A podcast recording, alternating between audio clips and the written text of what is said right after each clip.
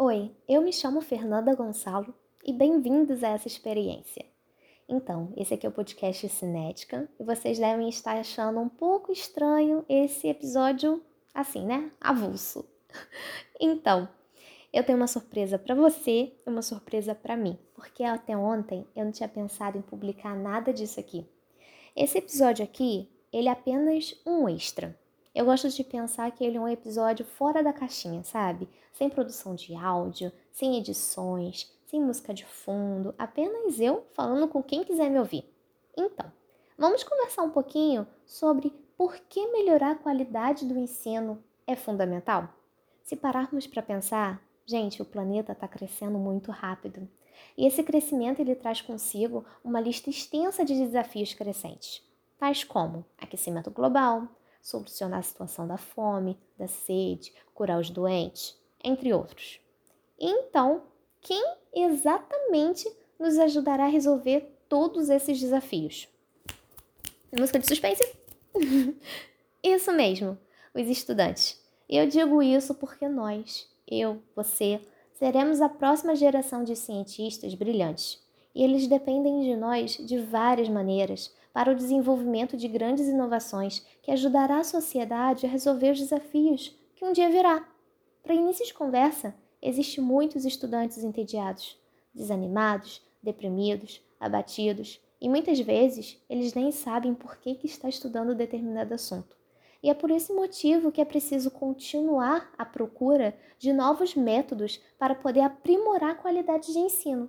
então eu percebi que os livros eles foram transformados em e-books, os quadros negros em vídeos do YouTube e as aulas presenciais em cursos online. E assim, se vocês pararem para pensar um pouco, nós estamos utilizando o mesmo método, né? Só que de uma forma igual. A forma não mudou. Nós estamos utilizando o conteúdo do mesmo jeito. Só que agora é possível disponibilizar para mais alunos, o que é ótimo. Por favor, não me entendam mal. Só que assim, o método de ensino, ele continua o mesmo, sabe?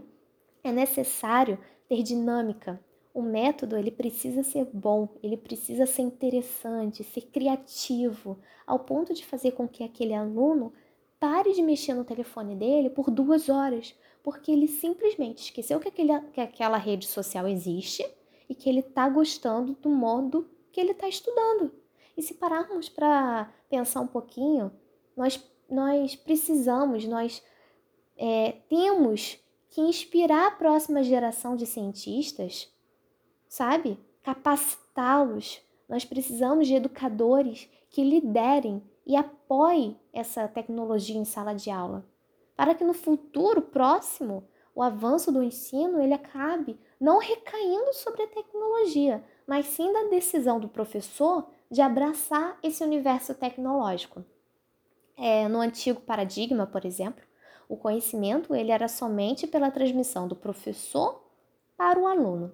Os estudantes eles eram passivos e eles ficavam recebendo ordens dos professores que tinham apenas o objetivo de classificá-los e selecioná-los em uma aprendizagem competitiva, sabe, individualista e limitada.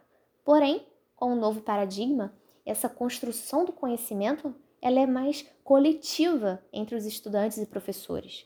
Os alunos, é, eles são ativos, são construtores, descobridores, eles são transformadores de conhecimento.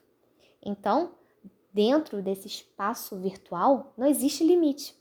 A pessoa, ela consegue se comunicar navegando, entre aspas, no computador, sem ao menos sair do lugar ela consegue explorar países, conhecer culturas, conhecer várias pessoas que ela nem teve contato físico com ela, pode trocar informações do seu interesse, entre outros assuntos.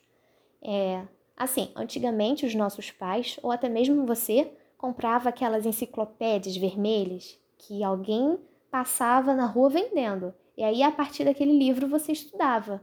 Gente, pelo amor de Deus, nós temos o Google. Oh, criadores do Google. Você coloca sua dúvida e lá aparece sua resposta. Então, assim, olha a diferença de anos atrás para hoje. O método de ensino, ele melhorou?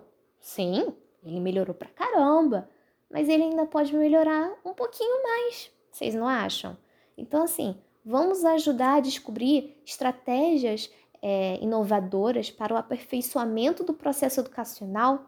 Vamos incentivar prestando atenção na aula daquele professor? Vamos largar o telefone enquanto ele estiver ali na nossa frente ensinando?